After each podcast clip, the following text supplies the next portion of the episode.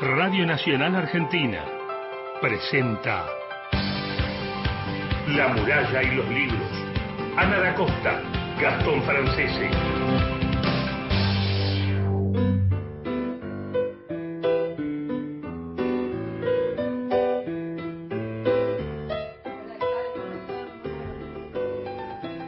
Hola, ¿qué tal? ¿Cómo les va? Muy buenos días. Ahí viene Ana a saludar. Ahí, estamos, ahí estamos. ¿Qué tal? ¿Cómo están? Bienvenidos a un nuevo encuentro de La Muralla y los Libros.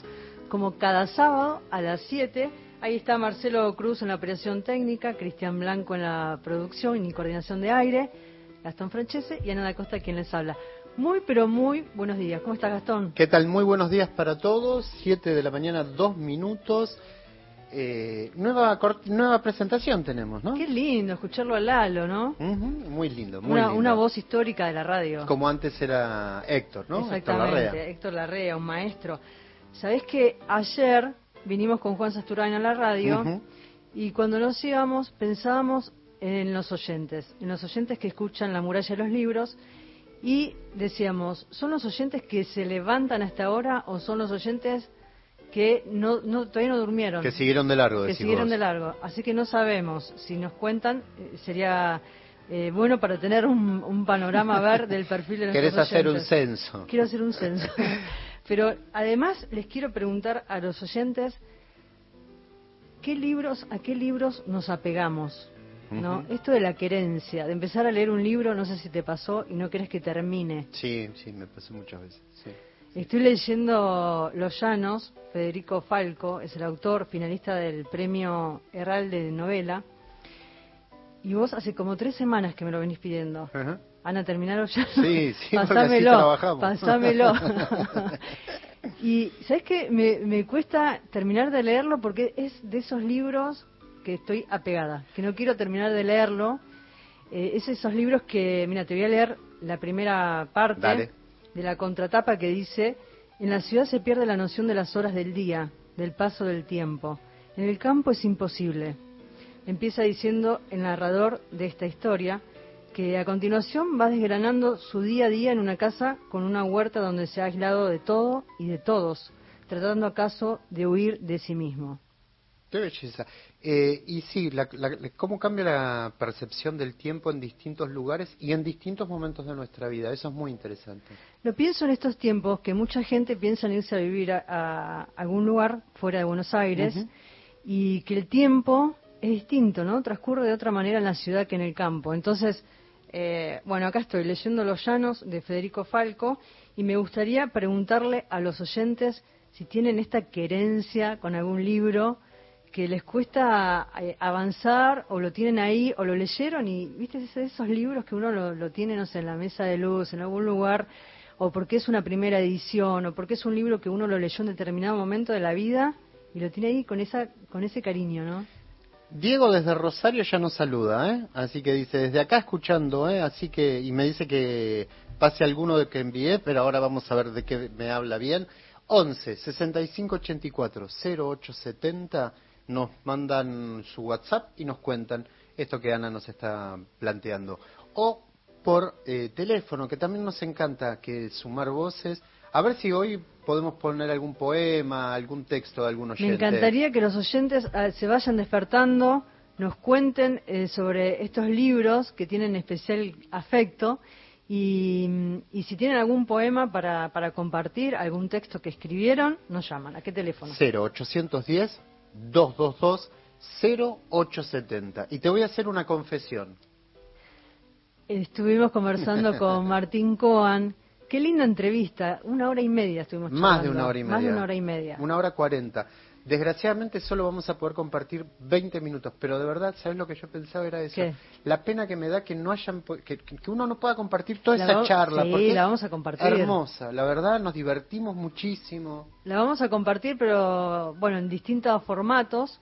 Eh, se va a subir la entrevista completa al canal de YouTube de la Biblioteca Nacional, donde estamos subiendo todas las entrevistas de, autores por autores. El año pasado hicimos muchísimas a través de la plataforma Zoom y se van a subir, se están editando y se van a subir completas. Eh, va a ser el caso de la entrevista que hicimos con Martín Coan. Tiene esa cosa melancólica, nostálgica, Martín, ¿no? Que él nos contaba. Y muy simpática. al mismo tiempo. Al mismo tiempo, y estaba con bronquitis y sin embargo nos dedicó todo ese tiempo eh, hablando del tiempo.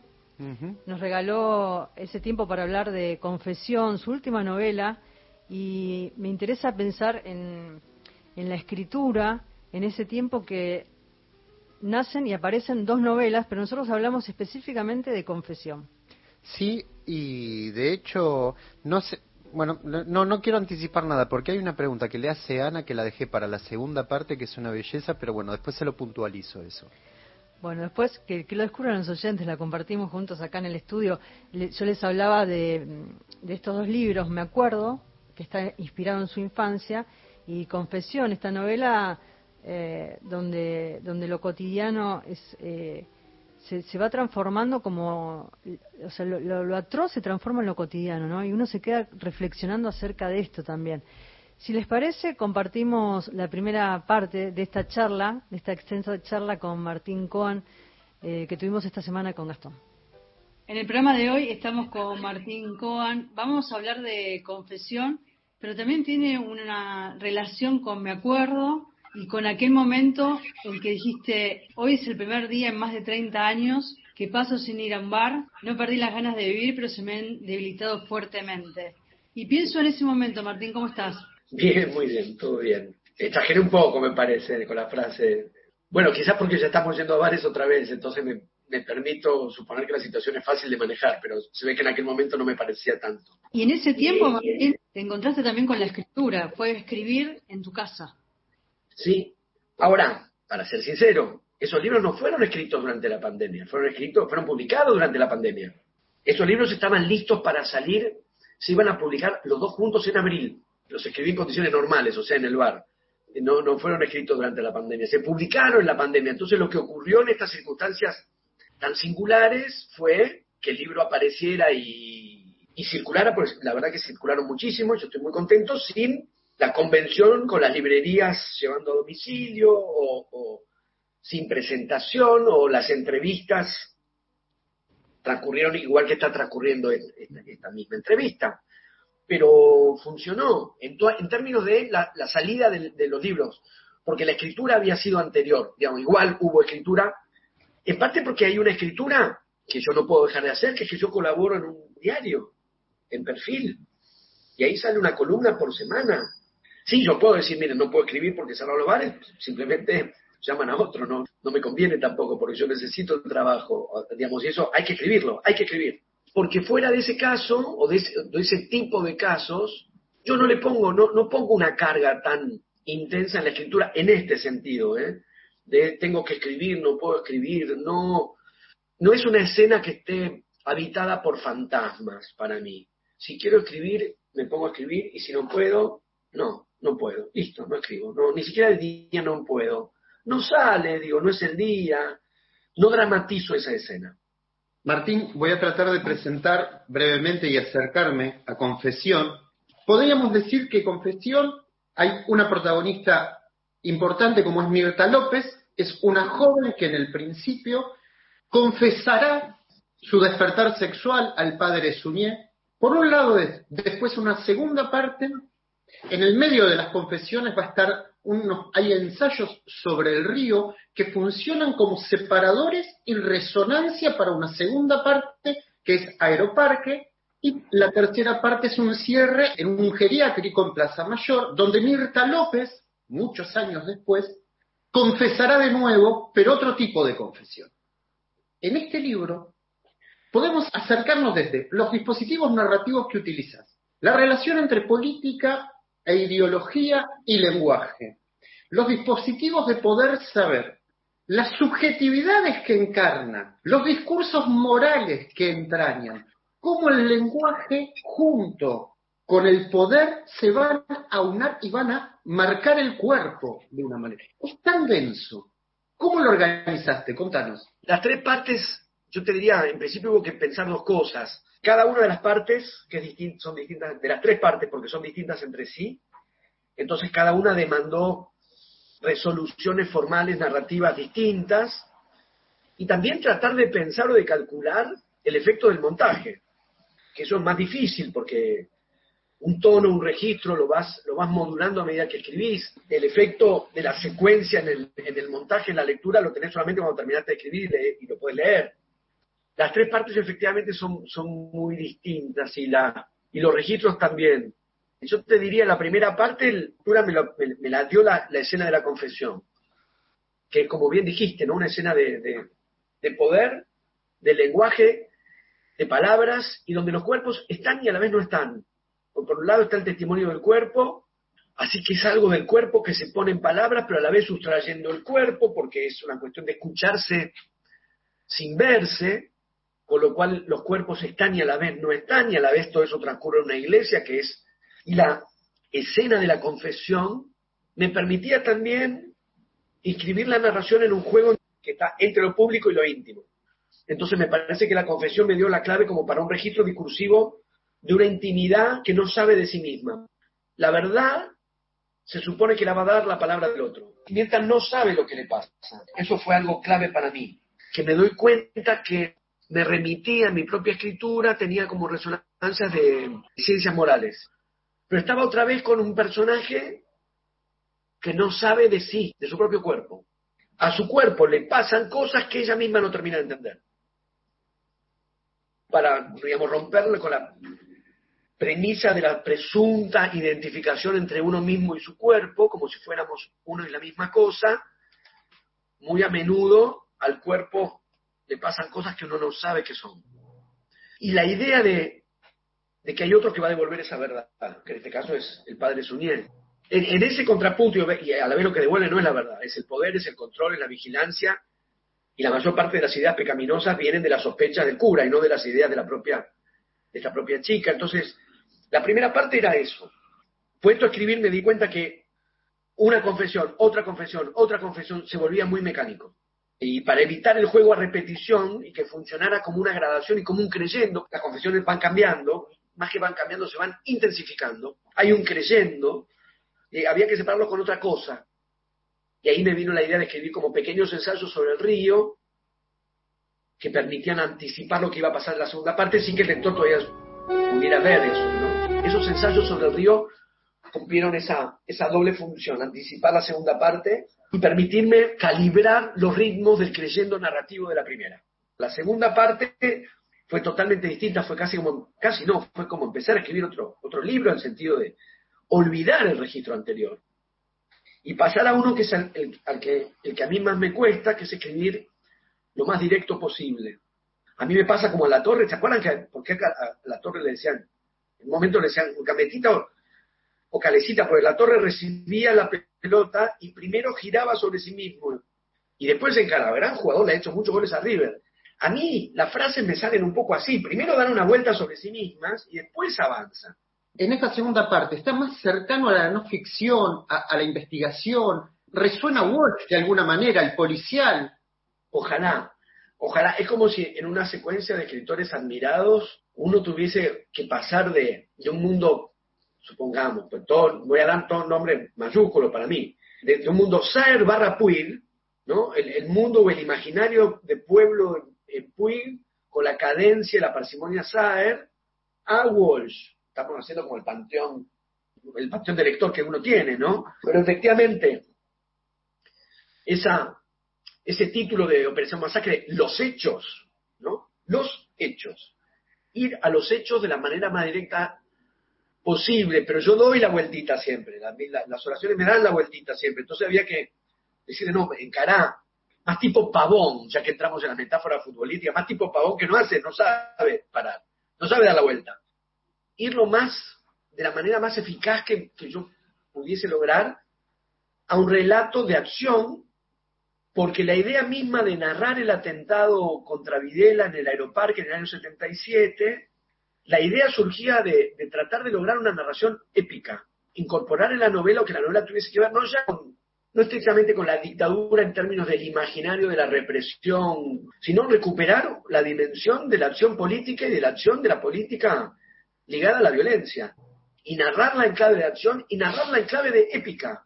Y eso requería un ritmo, una intensidad, digamos, lo más veloz posible, lo más dinámica posible, Es decir, escribir de una manera totalmente distinta a como había escrito la primera parte, y al mismo tiempo tratar de que al lector le se, le produjera un efecto de intriga. Cómo narrar un atentado que sabemos que salió mal y que sin embargo el texto logre una tensión narrativa y, que el lector tenga el, tironeo de la intriga de ver qué va a pasar, qué va a pasar. La tercera parte, que a veces, a veces aparece algo que es como complementario y termina decidiendo todo, que es una conversación entre abuela y nieto. Como vos dijiste, la niña o, puber de la primera parte es la abuela de la última parte. Tiene 90 años, está hablando con su nieto. La tercera parte iba a ser la conversación de ellos dos. Al mismo tiempo, para hacer transcurrir la conversación, claro que tenés que ponerlos a hacer alguna cosa, porque, ¿no?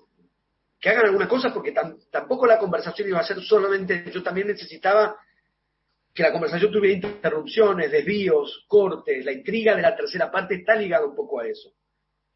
Entonces había que ponerlos a hacer algo.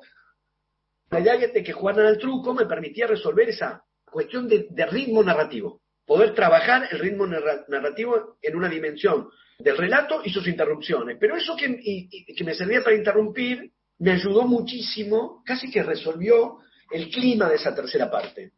Que, es, que, tuviera al mismo tiempo, como decir, afecto y tensión. Afecto y conflicto, en el sentido que esa abuela puede ser querible y detestable a la vez.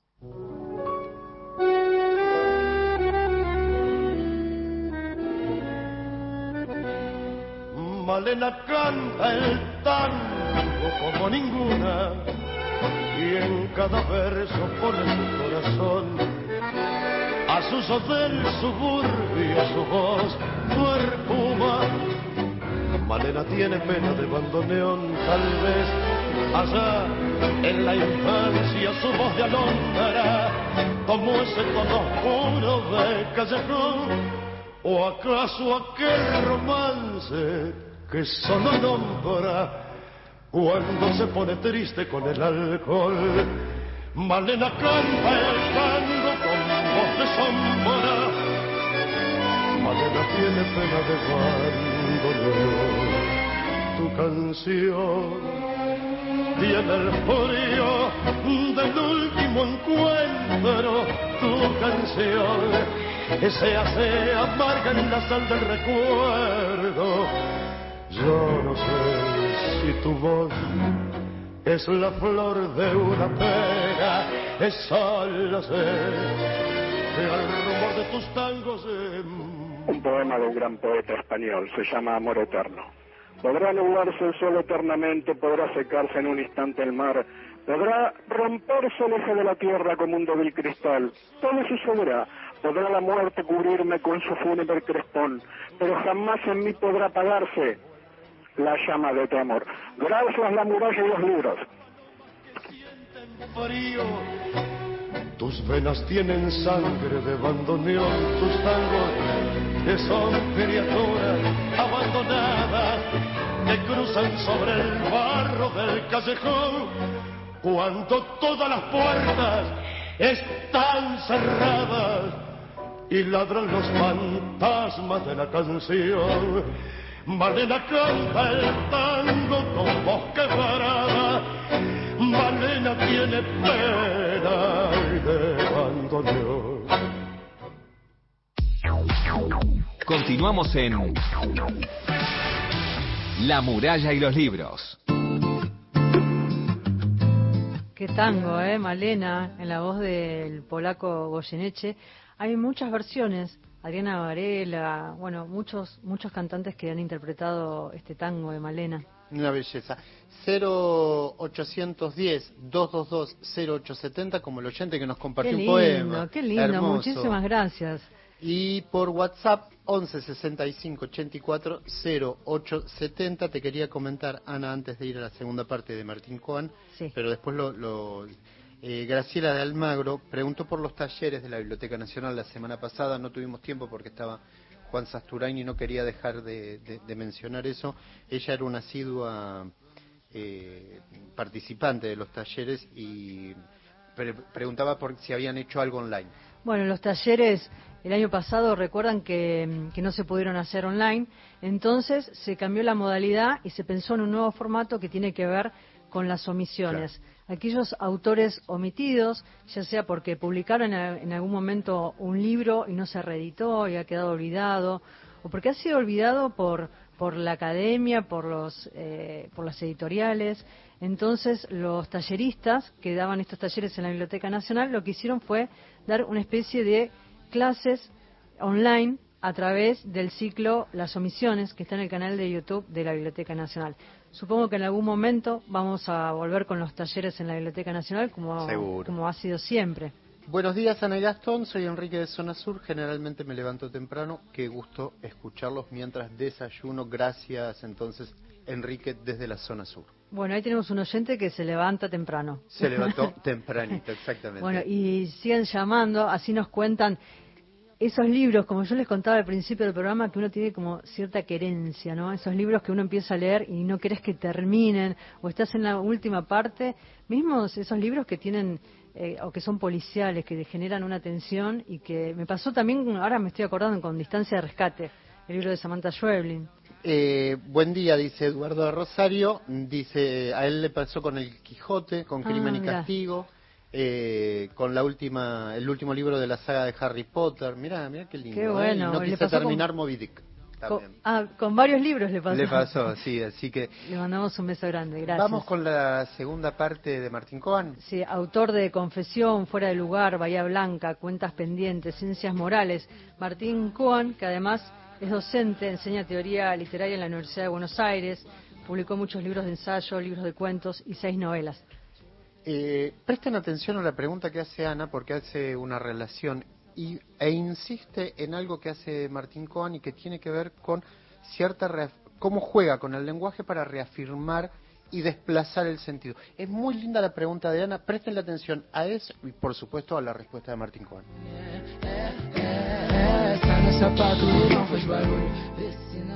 Martín, voy a tomar algunas cosas que fuiste contando y me gustó esta idea del giro, de cambiar el clima, de, cambiar la escritura, darle otro tono.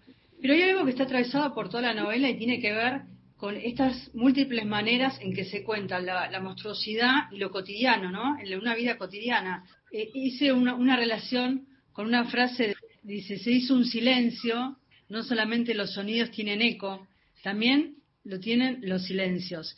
Y pienso en este eco, en este giro que, que haces en la, en la escritura, pero también en la repetición, en la reiteración o, cómo, de qué manera reforzás las frases y de qué manera también volvés en tu obra al tema de la dictadura, ¿no? Porque nombraste ciencias morales, pero también pienso en cuentas pendientes.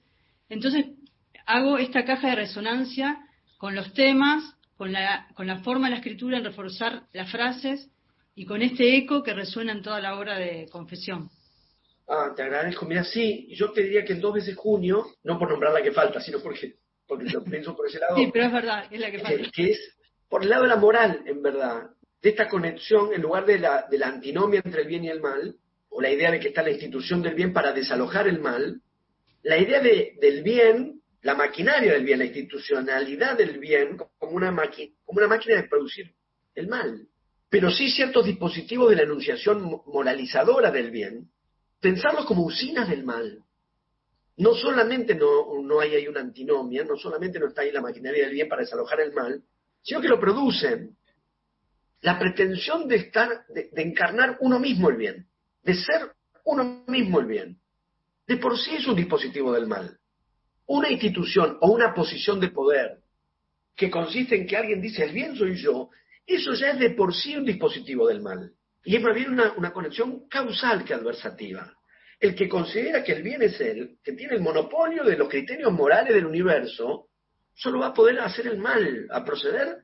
Entonces, eh, con Videla me parece que eso que por ahí yo sondeaba o tanteaba en el doctor Mesiano, el personaje de, Dos veces Junio, o incluso en, en Ciencias Morales, que por eso llamamos Ciencias Morales, todo el tiempo están declarando el bien. La figura de Videla, en el lugar que además traté de darle la novela, que no es un personaje, no es un personaje en la novela, no hay una subjetividad en desarrollo ahí, ni, funciona exactamente como un personaje histórico, es una especie de, emblema de contemplación. Objeto de contemplación como, emblema. Además, al Videla que vemos en la primera parte tiene 16 años. Pero se llama Videla y ya sabemos quién era, ¿no? ¿Quién iba a ser? Porque me parece que en Videla también está esto. No hay culpa. No hay culpa. Porque hay un dispositivo moral. Incluso en alguna entrevista, él creo que usa esta expresión respecto a la desaparición forzada de personas, que, es que a veces siente, creo que la frase es una leve molestia. El terrorista de Estado más espeluznante de la historia argentina siente a veces una leve molestia. Eso a mí me interesa muchísimo. El dispositivo o el mecanismo que, uno no hace pasar por la hipocresía, no hace pasar por el, cinismo, porque no se trata de hipocresía, no se trata de cinismo. ¿Qué clase del dispositivo moralista del bien permite se haga cargo, como, como se hace, de los hechos más atroces de la historia y se considere protegido por el bien, porque se considera protegido por el bien. ¿Cómo funciona el bien y el mal? Muy lejos de una oposición. No, vamos a escribir una novela para decir este es el bien y este es el mal. Es una especie de novela didáctica intolerable. Sino la trama complejísima del bien y el mal, del bien produciendo el mal y haciéndolo posible. Todo el aparato de la moral del bien hizo posible toda esa atrocidad. Y, mantenerse tan impertérrito como traté de, que figurara en, la novela. Hay una cosa que dijo Ana y que no comenté que, y que menos mal que me acordé, que es la, las oraciones que vuelven sobre lo que se dijo. Porque efectivamente ahí me parece que, lo que se, lo que trato que hace es como una especie de juego de repetición y diferencia a la, vez. Porque no dicen nunca exactamente lo mismo, porque no se puede nunca decir exactamente lo mismo. Si estás en la, nos dedicamos a la literatura, no eh, por lo tanto sabemos, no existe decir lo mismo con otras palabras. Si lo estás diciendo con otras palabras, no es lo mismo, ya no es lo mismo. Si es lo mismo, pero con otras palabras, entonces no es lo mismo. Jugar con ese, ese desajuste insoluble, y que en realidad no es que sea insoluble, no lo queremos resolver, permite trabajar como una especie de desacople, como si las palabras buscaran ajustar un sentido que nunca van a poder terminar de ajustar. Entonces la segunda frase, o la tercera, no viene a repetir a la primera, viene a ajustarle el sentido. Pero más que ajustar, pero, al desajustarlo, lo desajusta, porque lo que indica es que, que no estaba del todo dicho eso. Y no termina de estar del todo dicho la segunda. Tiene más la fórmula de una búsqueda, que de por sí es indefinida. Entonces, a veces son sinónimos, a veces parecen sinónimos, pero no son. Me parece que no hay sinónimos, son ajustes, corrimientos, como decir, es esto, pero o bien esto otro, que está un poquito corridito, no es completamente otra cosa, sino sería cambiar de tema, ¿no? Entonces es como un merodeo poner a las palabras a merodear los sentidos, y los sentidos quedan implícitos ahí. Más que decir una palabra, un sentido, en la segunda parte sí, porque la segunda parte tenía que ser más directa. También hay como una especie de guiño, Martín, como diciendo, viste que te lo dije, o viste que ya te lo, viste lo que te dije, hay un, un guiño también. Entonces se juega, al igual que el truco, entre lo dicho y lo no dicho. Volviendo a lo que vos, Ana, también marcabas con respecto al silencio y las resonancias del silencio. Porque si no pensamos, digamos, en una correspondencia exacta entre palabra y cosa, no pensamos en una correspondencia exacta entre palabra y sentido, sino en un juego de corrimientos y, y el transcurso del... Por un lado tenés el transcurso de la narración en las peripecias. Por otro lado tenés el transcurso del lenguaje, el transcurso de las palabras, rodeando, merodeando los sentidos, en parte los tocan, en parte se les escapan todo el tiempo, no se les escapan del todo, pero tampoco terminan de asir del todo. Entonces van como, sí, corriendo y va efectivamente quedando entre algo que no se termina de decir, porque no hay palabra total. Entonces, en vez de buscar la palabra total, es jugar y trabajar sobre esos desajustes que está entre lo que se dice y lo que no se puede decir, o no se termina de decir, o no se quiere decir. El truco es tremendo en eso, porque es un juego completamente performativo. Si vos decís en vivo, cantaste en vivo. No puedes decir, ¿no? Si das las cartas, si vos decís, ¿cómo es el envido? Cantaste. No, yo te estaba preguntando, cantaste. quiero, 32, te gané, no, pero yo te... Es un juego de un grado de performatividad enorme y a la vez, y a la vez transcurre en, el, en silencio. Si jugás acá eran dos, si jugás a cuatro, volviendo a la idea del guiño, entre las señas y lo, y está hecho de silencio también. En ese punto entre, lo que se dice y lo que no se dice, y lograr, yo trato de lograrlo, que en ese despliegue de palabras, que como digo, bordean, rodean, acechan, eh, el, el silencio pueda llegar a cobrar una intensidad que de por sí no tendría, pero en la medida que va quedando en los huecos, en los resquicios de las palabras, pueda tener una intensidad especialmente fuerte, lo que no se dice. Eh, si tenés ganas, solo si tenés ganas, te queríamos invitar a cerrar la entrevista, si te dan ganas de leer un fragmento de confesión. Bueno, leo. Arranco hasta que me canse. Dale. Padre, he pecado. He pecado, o creo que he pecado. Dijo entonces, dice ahora, Mirta López, mi abuela, que no era todavía mi abuela, por supuesto, tenía apenas 12 años. Hincada en el confesionario de la iglesia de San Patricio, allá en Mercedes, presintiendo al padre Suñé inclinado, como ella, sobre la rejilla de madera porosa, en el olor combinado del incienso y la humedad del piso y de los muros, en la penumbra espesa de los vitrales demasiado altos y probablemente sucios, pendiente de la doble promesa de comprensión y de castigo, de aceptación y reprimenda, de indulgencia y de sanción, presentando a la tolerancia algo acaso intolerable, acudiendo hasta el perdón con algo acaso imperdonable, Mirta López, mi abuela, la que sería mucho después mi abuela, camisa blanca y pollera azul y una vincha elástica, también azul, sujetando y ordenando su pelo, dijo así, he pecado. Y a continuación, o creo que he pecado. Los verbos conjugados de esa manera, en pretérito perfecto, forma adecuada para la confesión y para todas las declaraciones solemnes, para las promesas, el futuro, no volveré a hacerlo. Para los pecados, el pretérito perfecto, he mentido. Dijo y dice, palabras textuales, y aunque ahora levanta la cabeza para una mejor evocación, en ese entonces la bajó, avergonzada, el mentón tocando el pecho, la vista ausente sobre las propias manos, un sollozo contenido.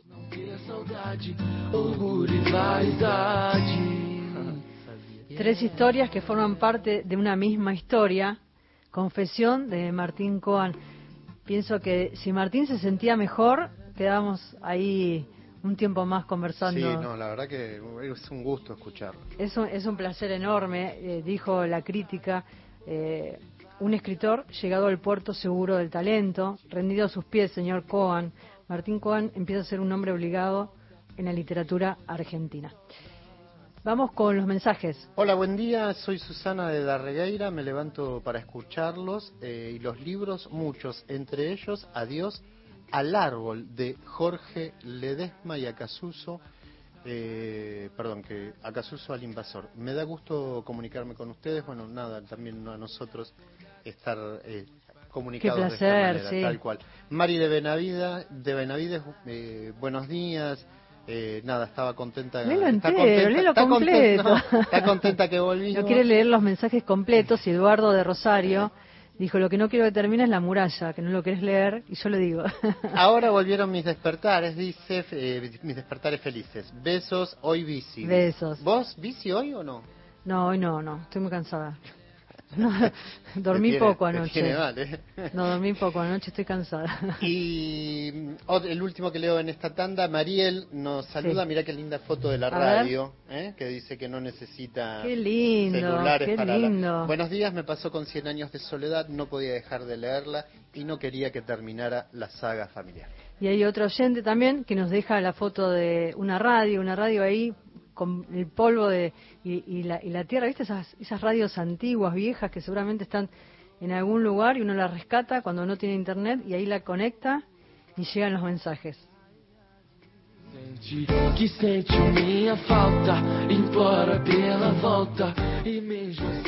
Tengo. Cuando me veo y toco, yo, Juan sin nada no más ayer, y hoy Juan con todo, y hoy con todo, vuelvo los ojos, miro, me veo y toco, y me pregunto cómo ha podido ser. Tengo, vamos a ver, tengo el gusto de andar por mi país, dueño de cuanto hay en él, mirando bien de cerca lo que antes no tuve ni podía tener. Zafra puedo decir, monte puedo decir, ciudad puedo decir, ejército decir, ya míos para siempre, y tuyos, nuestros, y un gran ancho resplandor de rayo, estrella y flor. Tengo, vamos a ver, tengo el gusto de ir, yo, campesino, obrero, gente simple, tengo el gusto de ir, es un ejemplo, a un banco y hablar con el administrador, no en inglés, no en señor, sino decirle compañero como se dice en español. Tengo, vamos a ver, que siendo un negro nadie me puede detener a la puerta de un dancing o de un bar, o bien en la carpeta de un hotel, gritarme que no hay pieza, una mínima pieza y no una pieza colosal, una pequeña pieza donde yo pueda descansar. Tengo, vamos a ver, que no hay guardia rural, que me agarre y me encierre en un cuartel, ni me arranque y me arroje de mi tierra al medio del camino real. Tengo que como tengo la tierra, tengo el mar, no country, no high life, no tenis y no yash, sino la playa, en playa y en ola ola, gigante azul abierto, democrático, en fin, el mar. Ahí nos regalaba este poema Giselle Chapelli, que ella vive en Rosario, de Nicolás Guillén, este poeta nacional, y camagulleno como ella. Y cuando quieran grabarnos un poema que sea más largo que los 30 segundos que pueden eh, hablar en el, en el contestador, nos escriben por WhatsApp y nosotros lo grabamos con, con WhatsApp. De alguna manera lo, nos, lo compartimos. Sí. Vamos a la tanda y enseguida continuamos hasta las 8 por el aire de Nacional.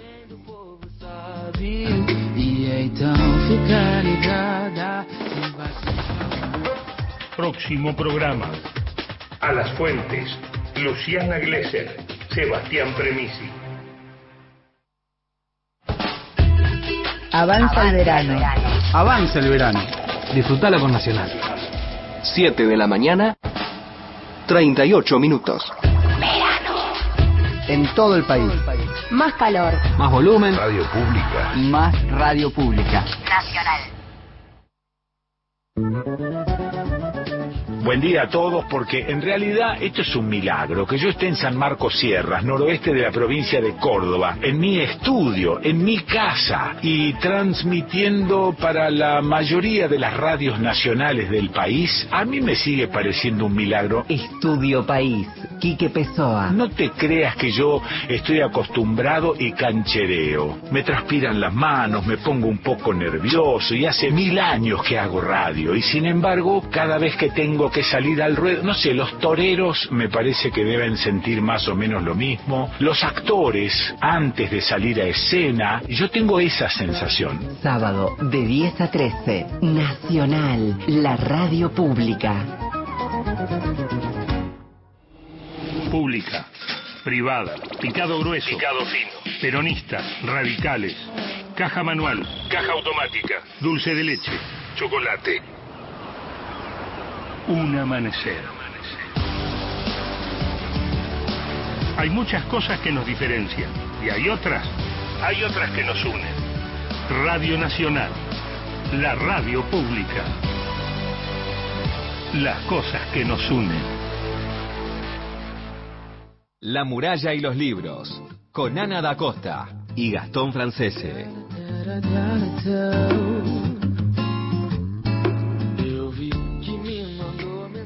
El libro que nunca quise terminar de leer la saga de los confines de Liliana Bodón y el que leo todos los días de mi vida está en mi mesita de luz es poesía vertical de Roberto Juarros Nicolás de Paisanita Gorda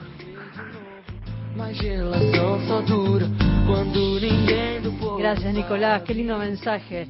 Son aquellos aquellos libros que nos acompañan, que muchas veces uno lo terminó de leer y le queda esa sensación, ¿y ahora qué? ¿no? De, esa sensación de vacío, ¿no? Que uno se mete y se involucra tanto con los personajes, con las historias. Sigan llamando y dejen sus mensajes a qué teléfonos. El WhatsApp 11 65 84 0870 eh, y eh, la línea de nuestros oyentes 0810 222 0870. Carlos de Parque de Avellaneda dice: Mis libros de querencia son El amor brujo de Roberto Ar, los libros de cuentos de Fontana Rosa y los cuentos de Eduardo Sacheri. Y nos desea un buen fin de semana, lo mismo para vos, entonces, Carlos. Fin de semana largo para Carnaval. carnaval. Y bueno, no sé si se va a venir la lluvia o no estos días. Sí, hasta el martes, miércoles, dice. ¿Lluvia? El pronóstico tenemos, mira, ya te digo, Sí. va a estar nublado y con lluvias hasta, ¿Hasta el cuándo? miércoles. por lo Bueno. menos. Les cuento que se viene colateral en el Museo del Libro y de la Lengua, que es eh, performance de encierro. El Museo del Libro y de la Lengua presenta una serie de acción, reacción a tanto encierro en una performance presencial que se va a transmitir en vivo por el canal de YouTube del Museo del Libro y de la Lengua. Y en esta performance que cuenta con la presencia de Cristina Cole, Ariadna Pastorini, Noelia Rivero, Machi Pérez, Ada Suárez, Juan Micheli, Silvia Sánchez, Leandro Carballo, Norberto José Martínez, Nicolás Rodríguez y Luciana Catán.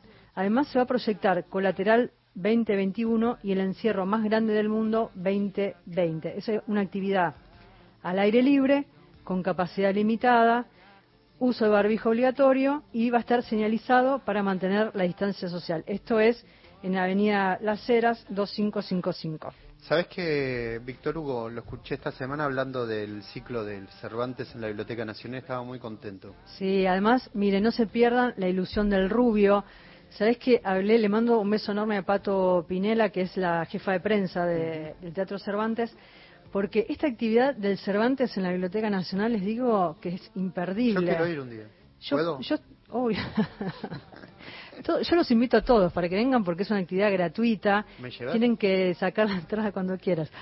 Por alternativa teatral, lo único que hay cupo limitado Claro, porque por son eso. 150 Claro. butacas. Y el jueves fue una función muy emotiva. ¿Por qué? Se estrenó La ilusión del rubio, que es una historia real. Facundo Rivera Alegre, que es un joven cordobés desaparecido en la ciudad de Córdoba, que el 19 de febrero de 2012, a los 19 años de edad, la noche del sábado salió a un baile de cuarteto y no volvió más. En 2015, la justicia de Córdoba, luego de un juicio plagado de irregularidades, dicta sentencia declarando culpable de homicidio doblemente agravado a un joven del barrio Maldonado. La investigación se detuvo y Facundo sigue desaparecido. Sus familiares y amigos lo siguen buscando.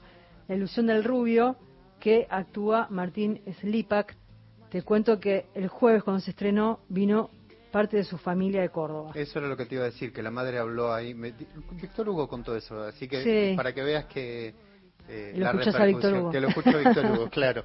Y que le mandamos un cariño. Buen día, me levanto temprano, cambié hace 13 años el ruido de San Fernando por el silencio del campo en un pueblito de Corrientes. Qué lindo, Y qué vivo pueblito. En una chacra sobre la ruta 14.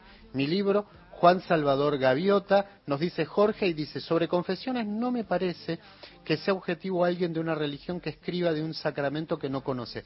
Eh, es, un, es una ficción, por, por un lado. Y segundo, vos pensás que- también, Jorge, que la religión católica nace del judaísmo, así que están emparentadísimas. Exactamente. Jorge, mandanos una foto de esa chacra ahí donde estás viviendo. Qué lindo. Bueno, tenemos eh, música, una- un tema que lo eligió Gastón. Para vos, para Ah. vos, porque, y de verdad, ¿eh? por todo el esfuerzo que estás haciendo y cómo... No, para todos, por la llegan, muralla, ¿eh? los, los 19 años de la muralla. Por todo. Mamá sabe bien, perdí una batalla.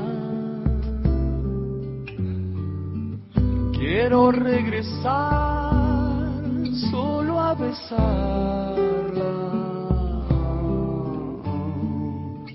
Está mal ser mi dueño otra vez, ni temer que yo sangre y calme al contarle mis plegarias.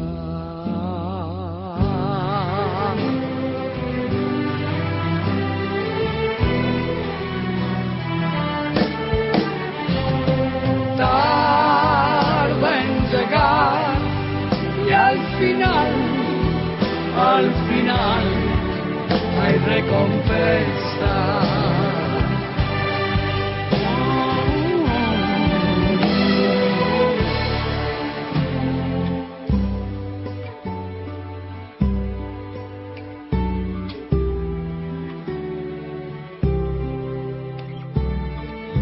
Mamá sabe bien, pequeña princesa. Cuando regresé, todo quemaba. No está mal sumergirme otra vez, ni temer que el río sangre calme. Se bucear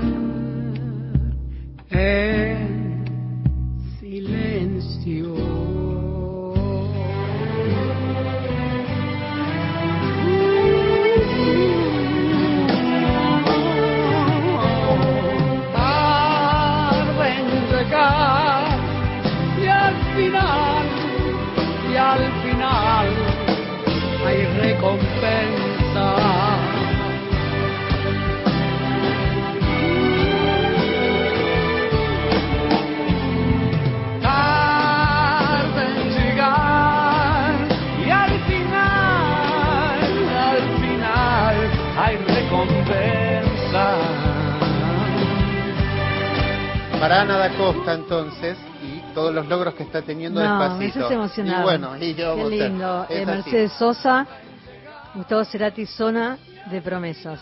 Qué lindo andar y navegar en esa zona. Vamos a la poesía. Poesía.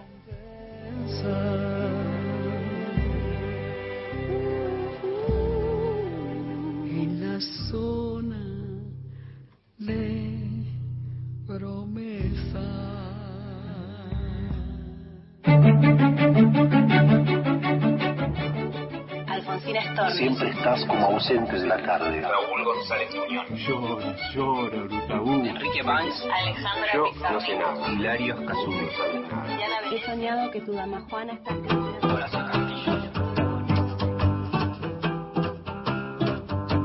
Hola, mi nombre es Carla Isabel, nací en la ciudad de Córdoba, resido también allí, soy psicóloga y escribo hace mucho tiempo.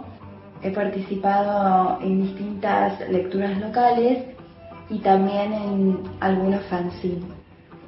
En el 2019 se editó mi primer libro de poemas que se llama El movimiento no es lo mío y lo editó El Brote, una editorial independiente de la ciudad de Córdoba.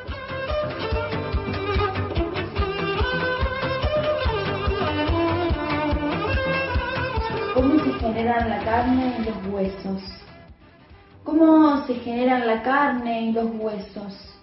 Cuando alguien comienza a existir, facciones de la cara, uñas, piel y cartílagos que se desarrollan en supuesta condescendencia con el deseo.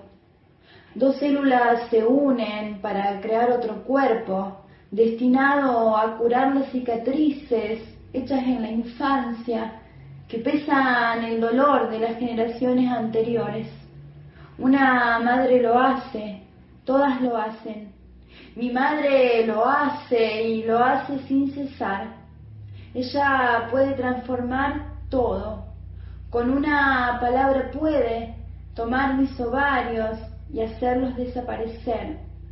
Puede reproducirse para ser otra y ella a la vez desdoblarse y ser lo que nunca pudo moldear, un cuerpo a imagen y no a semejanza para borrar las marcas del tiempo, grabar la carne con manojos de palabras que dictan repetir la historia una vez más. Ella dice, dice, dice, yo de mi cuerpo no sé nada, no sé nada de lo que siento y habito en él, pero me pregunto todo el tiempo, ¿cómo sería regresar al momento en que sus palabras no atravesaban mi mente, al momento anterior a que ese tsunami explote en medio de la playa, dejando la ciudad más cercana, en ruinas.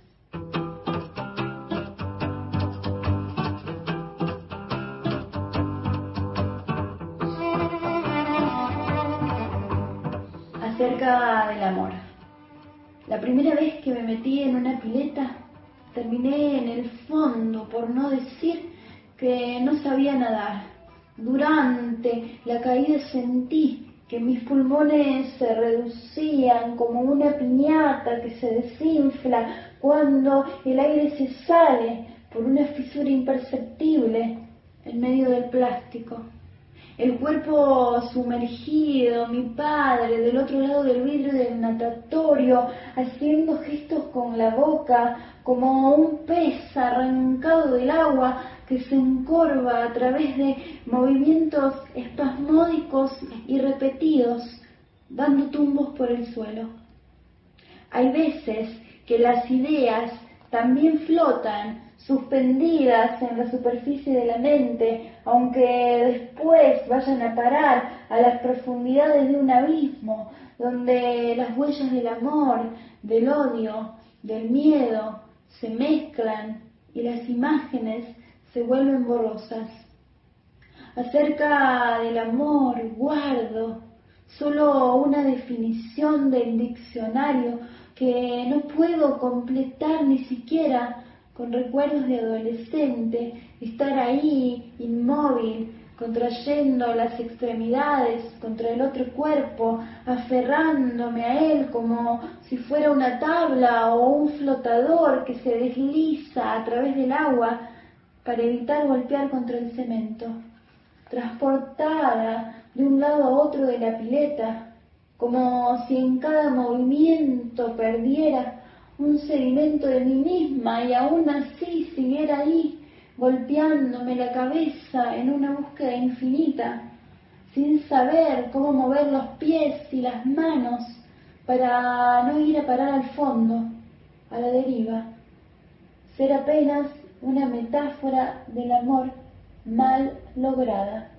pasmada ante eso, como mi padre atrás del vidrio o el pez que aletea una y otra vez cuando está fuera del agua.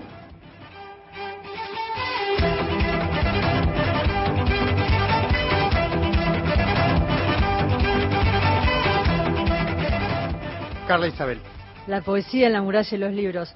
Quiero, hay mensajes, pero antes quiero recordar a Félix Antonio Saborido, el artista gráfico argentino que falleció el 9 de febrero. Fue un caso singular de la historieta argentina. Tenía la capacidad técnica y estilística para sacar la línea de dibujos como Pratt, Solano López o Robbins.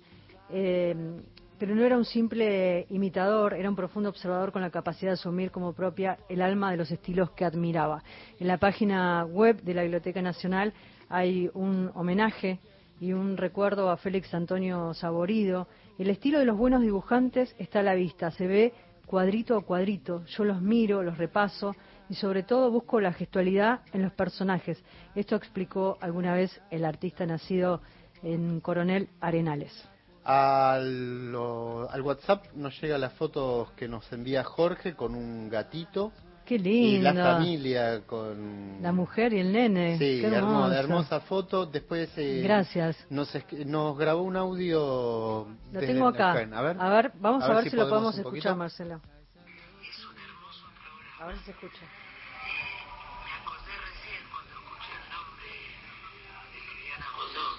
Más o menos. No, no se escucha, Sí, qué no. lástima. Bueno, lo vamos a tratar de, de pasar después. Se Sí, escucha sí. mal, se escucha mal. Bueno, una pena. Eh, eh, Cuando quieran dejar un mensaje, lo hacen al teléfono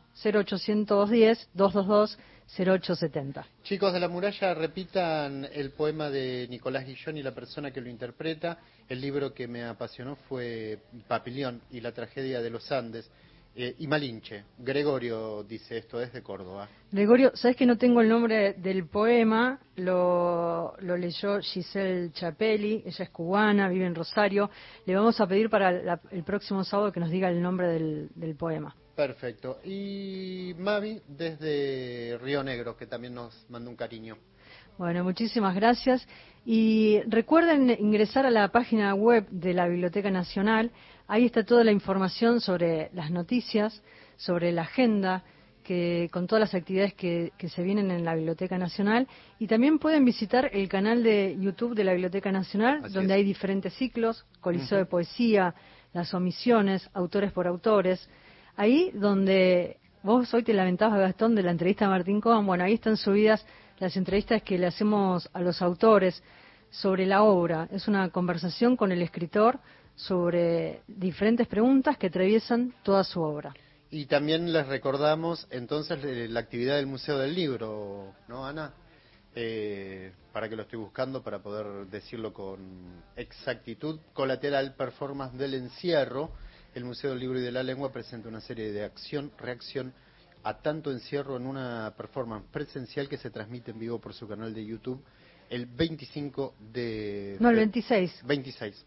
¿A qué hora? 25 y 26, 19 a 22 horas. Ahí está. Entonces 25, 26, 19 a 22 horas en el Museo del Libro de la Lengua, Avenida Las Heras 2555. Carlos de Escobar, que también nos escucha siempre, le mandamos un cariño. Llegamos al final del programa. Hablábamos recién del Museo del Libro y de la Lengua. En el canal de YouTube del museo también hay muchísimas secciones, contenidos, la columna de María Moreno. Están también los subrayados feministas y hay secciones como Lenguas Vivas, justamente donde se ahonda en el tema de la lengua.